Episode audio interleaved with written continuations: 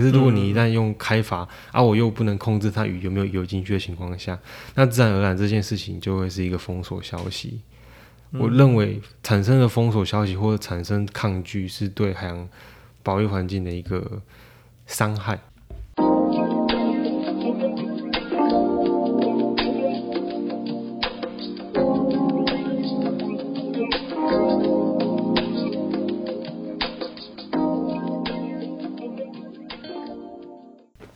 大家好，欢迎大家收听海岸保卫战，我是海光辉。今天很高兴欢迎降风水产的负责人尚哲跟我们来聊聊看仔底。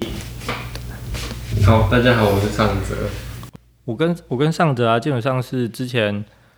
之前一段时间我们有在看仔底活活动的时候刚好认识，然后他带我们去看了看仔顶的整个市场的状状况。那我觉得一直很酷的事情是，他们是一群学生，就是海洋大学的学生嘛。那从学生在勘仔顶做了长期的观察与研究，然后跟在地的摊商商家认识之后，然后慢慢的走向了现在是成立的公司。所以我一直觉得很酷的事情是，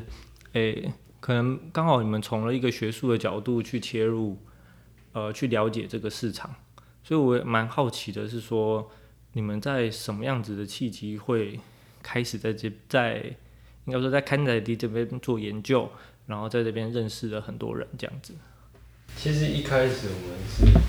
主要以研究的方式去切进这个市场，然后去想说这这里面在海洋世界里面会有多少不同的种类的鱼。其实单纯就是喜欢鱼啊，喜欢水产生物这样的角度切入，然后后续才开始发现说。不管是里面的一些文化，或者是人文，或者是历史等等，它其实很值得我们去做探讨。那甚至说，它其实一些周边产业也具有一定的发展性，所以才开始慢慢去深入这个市场，去做更多的研究。那像啊，像勘仔底市场的话，它其实除了渔获以外，它还有其他的项目嘛？就是除了。呃，新鲜的鱼货，然后有进口鱼货，是那还有其他的吗？其实还有蛮多鱼货的，包含说呃，虱目鱼丸啊，火锅加工品等等加工品。那包含也有说刀具啊，那也有做刀具，对，是是渔具类的，还是像什么菜刀那些？菜刀之类的。哦，为什为什么为什么会有？因为其实，在坎仔饼有一个比较特殊的摊贩名，叫做大型鱼类分切摊贩。他们主要就是在切一些大型尾鱼或是大型旗鱼的。那这种摊贩通常有些不会直接性的营业，而是专门拿到这些鱼之后分切给坎仔顶的一些小摊贩、生鱼片的小摊贩，嗯，去做去做利用这样子，所以才衍生出一些磨刀的工匠师傅进驻在坎仔顶这样。哦哦，所以变成他们常应该说，这其实是最早期、最早期的，呃，应该说就已经存在的商家是，所以早期应该会以大型的分切为主嘛。其实早期的勘仔顶主要是以加工为主，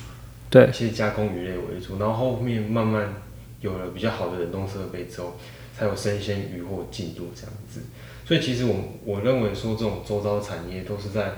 后续的十几年里面，慢慢出陆续陆陆续续出现的，也就是为了供应这个庞大的批发市场的需求。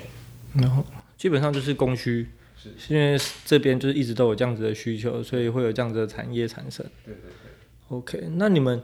你们在这边做，如果说从从一开始的研究的部分的话，你们是在做哪些类型的研究？其实主要会是以做鱼类分类为主，对，就是单纯去寻找说台湾一些稀有的鱼类，或者是尚未被发现的鱼类为主这样子。那其实因为语法的关系，可能用底拖网就会去拖到一些比较稀有的鱼类，那就是我们会以学术的一个研究主题去把它收集起来，进行一些文章的发表这样。哦，所以基本上在看宅顶是可以找得到，呃，一些可能保育呃保育类或者是还未命名的鱼种。是。是。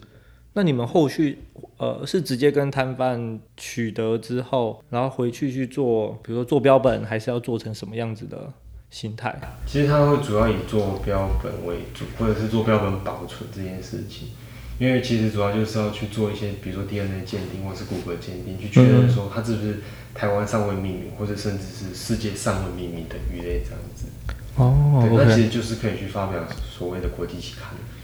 那你们这边应该说有遇到哪些新的物种吗？其实像我的伙伴，他其实发表了蛮多世界新种跟台湾新纪录种的一些鱼类，包括河豚啊，或者是呃石斑鱼科的一些鱼类，其实还蛮多的。你们这样是每天晚上都不睡觉，就是 都在都在看在地吗？对对，可以说是除了台风天或是暴雨天之外，基本上我们都会在看在地。有有比较建议他们，如呃应该说它是一个批发市场，所以变得有比较建议可以去的时间吗？呃，比较建议，因为通常看在地观光客比较多的时间，大概在星期五跟星期六左右。对对，那。呃，也也不能说比较建议去的时间，但基本上我们会建议观光客避免在卸货时间去，因为其实大卡车在卸货的时候蛮危险的，嗯，加上那个整个走道被堵塞起来，所以我们都会建议在一点半后再去会比较好一点点，起码在安全这件事情上是有比较有保障。然后 OK，对，懂。之前我们去看在顶在走的时候啊，其实每一季。我我因为我们其实我记得我们那时候去的时候是不是有很多个季节？是可能比如是冬天，然后可能秋天去过。可是呃，我我们可以从刊载的渔获去看到现在呃台湾的渔获市场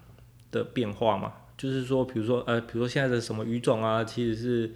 比较多的，或者是说原本应该在这个季节没有出现的，结果它怎么会在这时候出现？会有这种。就是观察得到这样的现象吗？应该说，如果看在顶针对野生的渔获来说的话，会有当季渔获比较多，或是呃整个鱼摊贩就只在卖同一个物种的现象。嗯，对。但是如果说出现非当季的这个现象，会比较少一点点。如果出现是非当季的话，可能是比如说从屏东送上来基隆的，这可能是有机会。哦，呃，基本上也都会是整个台湾各地的渔获，然后在在当天的时间内去送到看宅顶，然后在晚上的时候才去做贩售。对对对，对。但是因为渔场的关系、水流的关系，都会让不同的渔场有不同的鱼产生。那它不会是绝对性的温度去呃限制鱼类到底会是怎么样子。嗯，OK。所以点那那边的摊贩每天也都是晚上卸货之后才知道说哦，原来今天我我我我手边可以有这些鱼货。应应该说他们会有一个，他们会他们会自己在私下电话联系，哦、大概的鱼货物种会是什么。可是基本上还是都是要以生产者或是捕捞业者那边为主这样。嗯嗯嗯，懂。那你们这么多年在那边走走的过程中，其实跟鱼鱼贩们之间的互动，因为我觉得我自己的感觉啊，我是觉得有时候，诶、相对会比较难亲近，或者是呃，你你需要你你有点不知道该怎么跟他们沟通，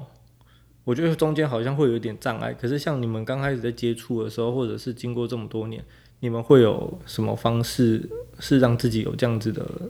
适应的过程吗？其实对于贩来说，他们，他们他，因为他毕竟那边算是一个销售的场所，那销售的场所因为伴随着利益存在的时候，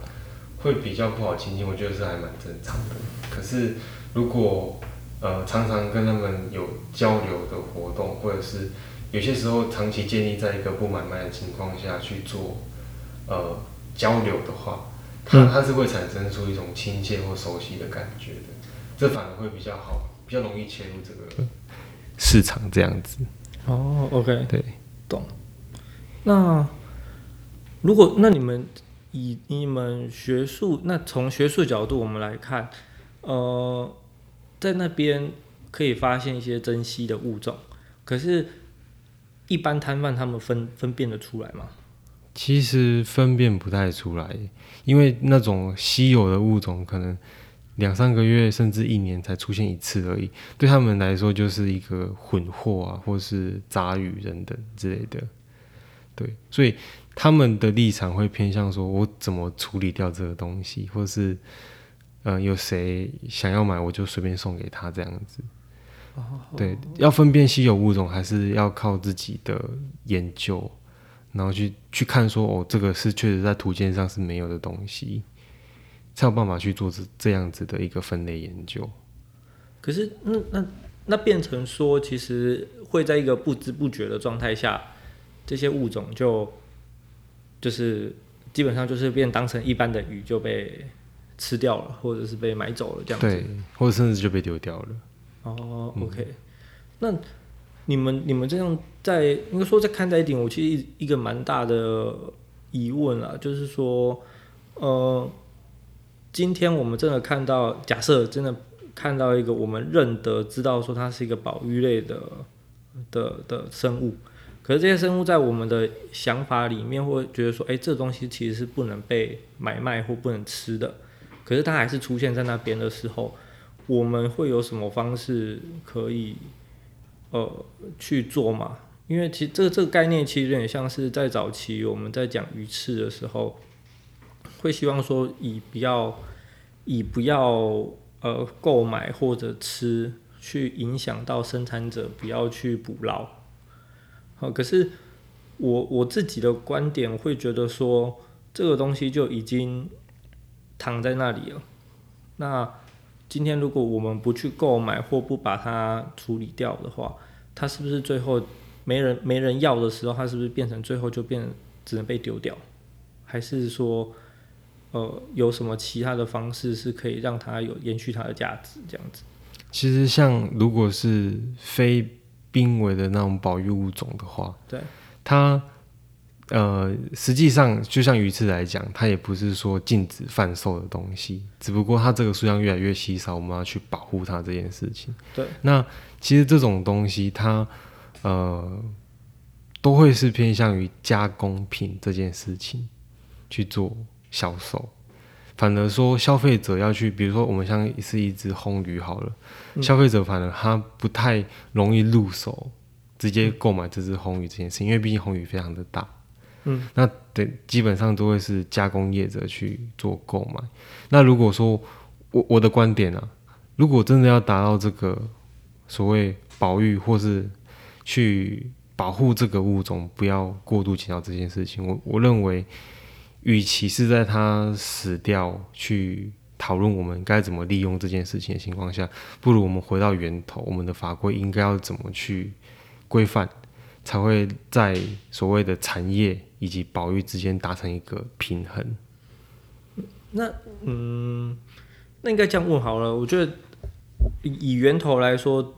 鱼市场这些鱼货是如何出现的？嗯，对，它是就当然一定是渔民捕捞，但是。捕捞上来是哦，他们会去针对这些品相去捕捞，还是是呃，比如说误捕啊，或者什么情况下这些这些鱼才会被抓到？其实。误捕的那那一群保育的生物，通常就是他们在追鱼群的时候，对，不小心闯进去渔网里面，对，或者是比如说在做延伸钓的时候，不小心去吃到鱼钩，对，对，那其实这件事情其实就可以针对海域这件事情去做一个调查或研究，是说这个海域是很常容易吸引到这种保育类生物来做进食吗？对，那是不是就可以去做限制？在这个海域做什么捕捞生产，或者是需要去注意一些事情之类的。可是变成在，可是因为这些，就是因为它很珍惜，它可能我们也不知道它什么时候会出现在这个地区，嗯、所以变成我们要怎么知？如应该说如何去统计？好，比如说这些珍稀物种就会是在这个海域里面出现。应该说，等于说，如果这个法规不是以强硬，你捕到之后我就要立即。做罚款这件事情，而是做所谓的偏向有点像通缉令或是赏金这件事情。你抓到进行回报的时候，你会有一笔奖励。这件事情的话，可能渔民会比较呃去通报这件事情，因为大家就是怕被罚。可是如果你一旦用开罚，啊，我又不能控制它鱼有没有游进去的情况下，那自然而然这件事情就会是一个封锁消息。我认为产生的封锁消息或者产生抗拒是对海洋保育环境的一个伤害。对、嗯，所以其实他们应该说，渔民的心态会是为了不要被罚，所以选择隐匿。是，可是其实真正好的管理，其实是希望他把这件事情讲出来的。是，但其其实渔民面对这种，比比如说罚款性的法规来讲的话，他们自己也很无奈，因为他们本身就不能控制这个茫茫大海里面到底会跑进去什么生物。对。因为他们在用声纳探测器的时候，他们就是探测到一大群鱼群。因为当然说，保育类动物不会是以鱼群的方式出现，可是他们可能会跟随着鱼群，因为他们要去捕捕食这件事情。对，这件事情是无法控制的。但是，既然在无法控制的情况下，是不是就要得要有一个制度去说明说，你误捕之后，我们也可以以这个误捕的数据来做一个。不管是奖励也好，或者是呃采非罚款性的一些制度，让渔民去反映这件事情，嗯，达到达成一个平衡的呃环境，这样子。OK，所以它变成它其实是一个，我觉得它应该说两个层层面的事情。第一个是好事情已经发生了，它会出现在鱼市场里面。可是我觉得，如果这样听完，我觉得。我自己的观点，我觉得我还是不会变的是，如果真的看到它出现在鱼市场，我觉得我还是会把它购买是下来，是因为我觉得，呃，它是一个就是好，它既然就是已经发生了，这因为已经结果了嘛，那它是不是就是就是好好的把它的价值给使用完毕？嗯，可是我觉得回过头来到源头，它变得。不是说只是我我禁止你不能捕捞什么东西什么东西什么东西，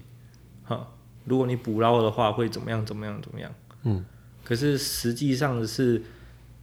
不是他们想要捕捞，而是对对对，他就是跑进来。对，那再者说，我们刚刚如果说真的好，假设他已经捕捞出现在市场上的话，嗯，那我认为不管是消费者也好，或者是。加工业者或是贩售业者也好，我们应该是要减少对它的一个开发这件事情。我们当然可以去做食用，或是做呃吃的动作，或是做加工的动作，那我们不应该以它为品牌的核心去大肆推广，说哦，这我因为吃了这个保育，或是我的产品用这个偏保育的物种，所以会比较好吃，或是有什么功效之类的。其实反正就是要降低。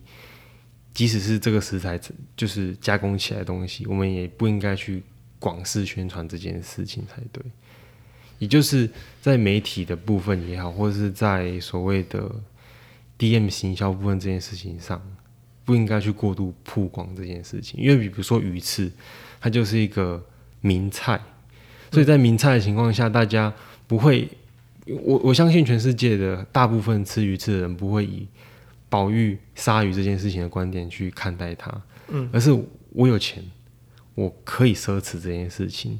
嗯，所以我吃了之后，我可以证明我很有钱，那这就会产生是我我就是在购买一个奢侈品，而不是我真的想吃鱼翅这件事，嗯，对，所以它的价值，我我认为不应该是被提高或者是被大肆宣传，反而是我就好好利用这个食材。不管是我用在饲料上吗，还是做在其他的加工品鱼浆上，这样子。可是我觉得，如果应该说，在我们希望呃海鲜算文化吧，嗯，可以被一个呃应该说可以可以让它变得更好的状态下，其实我觉得鱼翅也是一个蛮好的一个例子啊。是因为当时应该说很早很早之前就一直在讲说不要。购买不要吃，然后才会去直接，应该说会直接的去影响到生产者，不会去捕杀。可是我觉得这件事情其实经过这么多年回头去看，我自己会觉得，它比较像是因为一直在讲这件事情，一直在讲说，呃，不要吃鱼翅这样子的观念。给了很多人的，应该说在深入他们的脑海中，所以也因此去影响到他们的行为。他们会觉得说，哦，不要吃鱼翅就不要吃鱼翅，而不是而不是去直接的去影响到源头，因为我觉得现在还是有人在在捕鱼，呃，应该说捕鲨鱼的鱼翅，嗯嗯嗯，对啊，可是我觉得或许也有一点的进步是，嗯，他们可能捕了这个，对他们还是用了鱼翅，可是至少他不会让不会把呃鱼的身体。就直接丢回大海，它可能会让整只鱼是有被利用的，所以我觉得这个也算是算一种进步嘛，应该算吧，就是是让让让大家是呃，应该说在意识上面跟行为上面可以有一个很直接的一个做法出来，是，对，就是让它偏向于说我捕捞了它之后，我也应该要去利用它其他的部分。的的的感觉，对，所以其实，在食鱼教育这一块的话，你们有什么？你们应该说，你们对于食鱼教育的想法会是什么？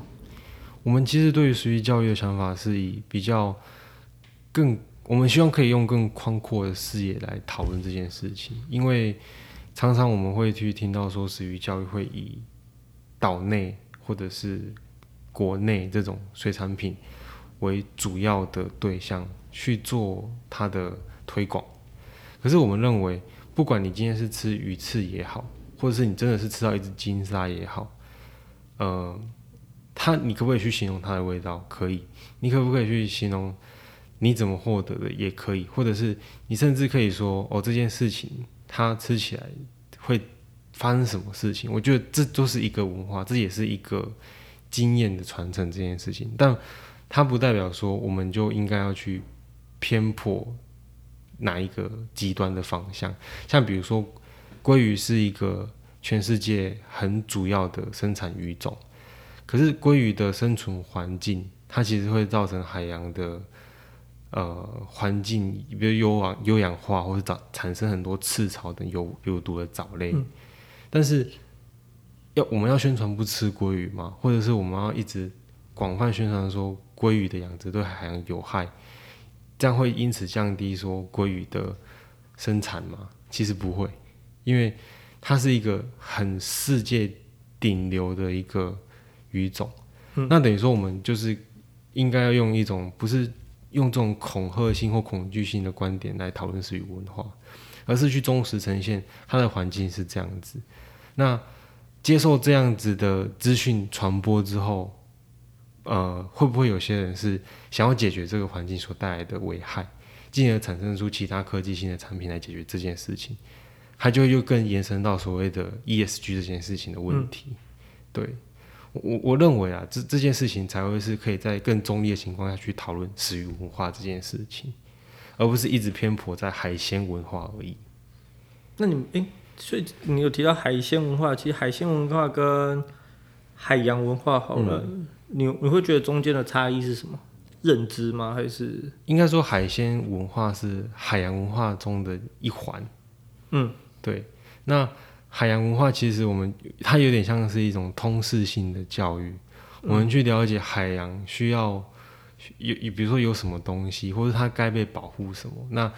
海鲜或者是鱼类，其实只是茫茫大海中的一个环节而已。它其实甚至你可以探讨到所谓的地质学啊，或者是水质学这种东西的。嗯，对。所以我觉得认识海洋文化，或是认识食鱼文化，甚至是海鲜文化，我觉得都是一个很不错的。所以有点像是课外题目的感觉。嗯，可以可以可以，应该说更多元的去收，应该是接收到更多讯息。对。从一些不同的观点去切入这些这些事情，可是如果嗯，那这样其实我觉得我不知道，我觉得我这样子的整理，或应该说这样的理解，不知道对不对？其实我觉得在呃，不管说我们想要做食鱼教育也好，或者是有关讲应该说有关海洋海洋生物这件事情来说，其实我觉得最重要的，它反而好像是诚实，是就是呃。至少从源头开始，渔民的诚实，然后再来就是，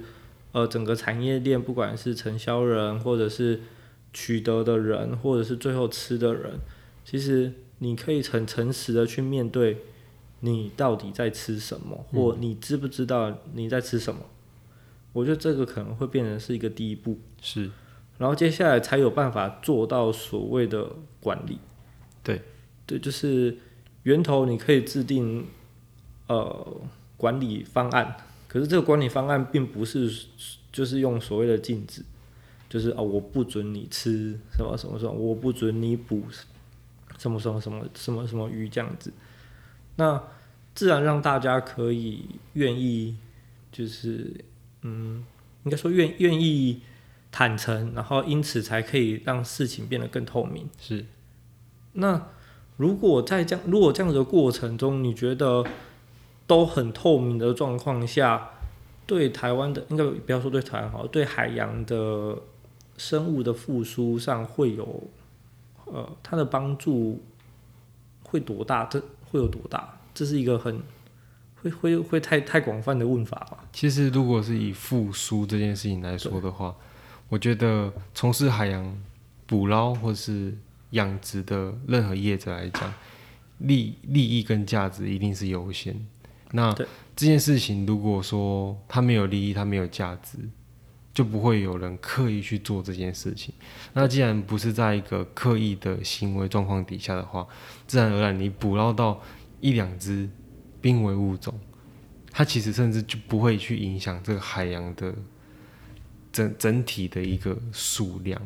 其实只要我我我觉得一建立在这种所谓的价值情况下的话，就不会产生濒危这件事情产生。除非说它是全世界唯一一只，那另当别论。嗯，对。可因为刚刚有提到价值这件事，应该说利益这件事情，呃，的确，我我也觉得，如果现在回归到产业，应该说，当我们想要做好保护环境这件事情的前提，我们不可能只单纯只看环境，嗯，因为它必须也包含了生产，嗯、就是等于说刚刚提的利益的是的的部分，那这两个中间的平衡。呃，我是必须是靠知识去让中间达到一个平衡嘛？就是我所谓的知识是指，呃，因为呃，不管是捕捞的人或卖的人，因为可以知道这个东西的，呃呃，比如说它它真的是很稀有，或它的物种到底是什么，是认得出来它是什么的，所以愿意，呃，就像你先前提到的，就是那我不要去把它当成。主轴不不要当成是卖的主轴，或者是当成是宣传的呃主角好了。那所以我才觉得，我我认为说，是不是其实就是会需要有这个中间的知识量，才有办法去达到这个中间的平衡。嗯，是因为就像所谓的产业研修这件事情，本身就是需要具备一定的基础量，你才去做这个行业的，不管是生产还是。呃，工作这样子，那有了一个基础知识之后，再去做产业的时候，其实就会有更多相关性的想法可以去跟长官学进行讨论。我觉得不然不然就有点像是现在早期的台湾农渔业社会吧，就是只要我有钱啊，或是就我就可以无无条件去投资一个农渔性的生产工作。但像比如说以虾子的养殖这个状况来说，民国七十七年，它是台湾草虾养最多的一次。对，它一年养出九万多公吨的虾子。对，那我们以台湾平均量来讲，它是台湾一年最多就是一万五千多，可是七十七年养了九万多，它是世界很大，它占比很大的一个份额。可是七十八年呢，就是全体。虾虾类大病毒发生，导致现在连一只，应该说不是一只，就是这个产业无法复苏起来，草虾养殖产业无法复苏起来。那这其实就是在一个没有所谓建构知识、完全对环境没有呃掌握的情况下去从事的莽撞的生产。嗯，那这这件事情就会开始对环境造成冲击，导致于。后续的十几年，你想复苏这件事情都很困难。对，但我我我相信现在的一个产业制度的改良情况下，已经逐渐在慢慢避免这件事情的发生。对，包含说渔业、渔会啊、渔业署等等，都会在积极推广这件事情的时候，那我相信新一代的青农或者是老一辈的农民也会慢慢意识到这件事情。毕竟他们以前就是看着大量渔获进来，那在这二三十年的情况下，渔获越来越少。嗯，对，我相信这个是两个世代有目共睹的一件事。我会希望他应该说，因为看得到，所以也希望他可以被改善。嗯、对。呃，刚刚你们提到说你们有在做杂志，嗯，而且它其实也是一个食鱼教育的方法管道之一。是。对。那在透过这个这这个管道的话，你们应该说在这个内容里面，你们会传达的哪些内容给给给大大众这样子？其实我们在这本杂志里面不会去刻意描述环境这件事情，因为我们的初衷更希望去探讨在这个行业工作的人他们在想什么，他们是因为什么契机而进入这个体系里面服务或工作的。嗯，对，我们反而想要去传达说，在呃老一辈的鱼贩或渔民的情况下，他们的视角长什么样子？那现在会看到这本书的年轻人的视角，或者是他重新再回忆一次这个鱼市场工作的那些退休的人，他们会有什么想法产生？所以我们其实花了很大的心力是在所谓采访这件事情上。对，我们，我们其实就是想要达到文化保留这件事情，因为我们认为一本杂志或者是一个媒体无法去让大家。真的是很全面性的去了解食鱼文化，甚至是海鲜文化。但起码我们保留住那一群默默努力的人的声音下来，嗯，对，达到一个传承的效果。其实我觉得，即使这这一本杂志或这本书，它其实蛮代表的是，在整个食鱼文化的，应该说，当我们大家都想要去做食鱼文化这件事情，呃，其实，在文化保存，其实会是。也很重要的环节在于，呃，你可以知道以前人的观点是什么。就像刚刚提虾子的这个例子，其实也是曾经有这样子的经验，所以在身为后代的我们，我们才可以知道说，哦，原来这样子的状况会发生什么事情。那如果说我们将这些过去的呃想法好了。可能当时可能有当时的时空背景，所以造就的一些想法，我们把它保留下来之后，可能再过个五年十年，我们再回头去看，我们其实会可以再从中找到一个脉络，是，然后我们才有可能真正的去影响到大众，在于这些想法上面的，呃，应该说观观观点呐，对，不然可能会有点变成说。我们在那边讲说，呃，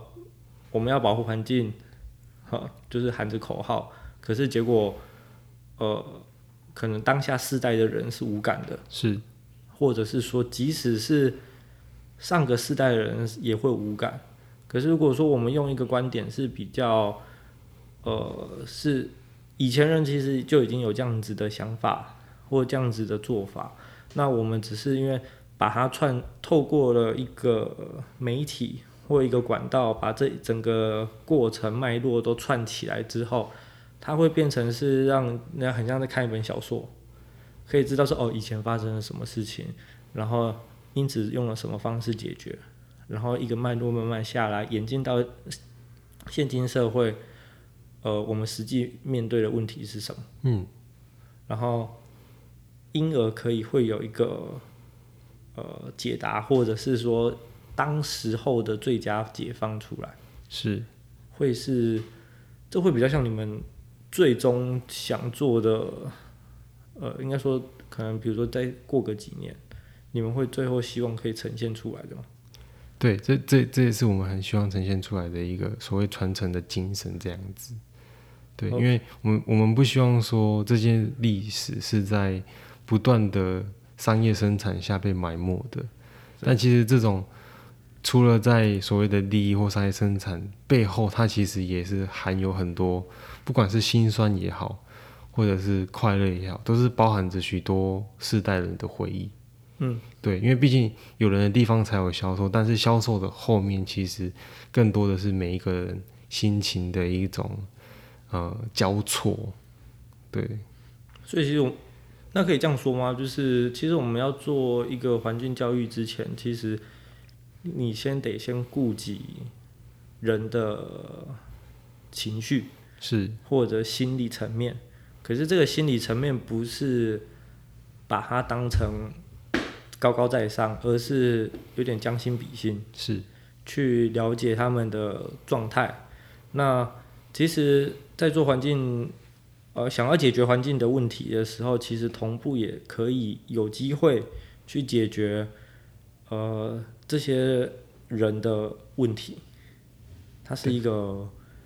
它它其实不是只只做。一一个面向的事情这样子，对，它不是一个完完全全线性，就是直线或是上升垂直的感觉，它其实就是一个环，对，它是一个环环相扣的一个圈子这样子。嗯，OK，其实其实蛮像的，因为就像我们刚刚在讨论的，嗯，我也觉得，其实没有你没办法只看单看一个点，对，你单看一个点，你会陷入一个纠结吧。对，然后它反而真的是变成一个只有对跟错，嗯，的的一个循环里面。是，可是好像其实并不是用对跟错就可以解决了，对，就是即使他错，好，即使我们知道这件事情是错，可是这个结论出来，它也解决不了任何事情，对，因为就像比如说以人的情绪来讲，会有发脾气、失望。沮丧这些事情产生，对，以理性来讲，这些情绪是我们可以选择不要的，但是以感性是感性这件事情来讲，是我们不一定能去直接性拒绝的，对。对，所以其实有有有些事情，我觉得就是环绕在感性跟理性间的一种，有点像爱恨情仇的那种感觉，一个冲突，对啊，就像说我们如果用环境来解释食鱼或海鲜文化的话，它是不是就会？偏颇说，我一定要进补这件事情，我才能让环境变好。对，但真的进补下去之后，它会产生经济什么的影响？它是不是会造成所谓粮食的短缺这件事情？对，其实它就是一个蝴蝶效应的感的的产生。对，所以如果单就从一个很偏颇的角度去解释文化这件事情的话，我相信它就不会是文化了。对，而是一个有点像是政令宣导，或者是我就是要要求你、强迫你做这件事情的感觉。对，它就不会是一个中立，或是可以供人家广泛去接受这件事情的一个传导。这样、嗯。可是，如果以现况，就是以现在我你的了解啊，就是，哎、欸，因为因为我们当然知道，希望说可以顾及，可是这个势必政府会占了一个，我觉得他扮演了一个蛮重要的角色，因为最后。那个规矩还是得由政府单位去去去去制定出来。嗯，那这样子，你觉得在以现在台湾的状况，在政府方面的想法想法上面啊，有没有开始朝着这个方向在在在走？我相信是有逐渐去转向更多元声音的导入。所谓更多元声音的导入，是指说。政府单位不会一直要求说他们考试进去的公务员就是要马上进入文化市场里面，而是会慢慢以比如说补助金的方式或者招标的方式去吸吸引更多民营企业来讨论这个文化的议题，或是这个政策应该要怎么去走，让呃很多大众或是人民他可以去参参加这种公共性的议题讨论。我相信这个是我们在。应该说，九零年代的小孩里面很有感的事情，因为资讯越透明化之后，是不是也就是等于说，我们可以参与的事情是更多，我们可以决策的事情是更多，而不是单单纯纯的就是一个选举而已。对，因为我觉得透明，透明这件事情放在任何面向上来看，我觉得它都可以。就是要有这个透明的前提之后，后续的管理才会有效。对，不然它其实就真的是做了，但是不一定看得到结果，是，或者是我们最想要看到的实际的效果。是，OK。好，那也差不多了。那今天很感谢尚哲来参加我们的录音，对，那我们今天录音就到这边喽，大家再见，拜拜。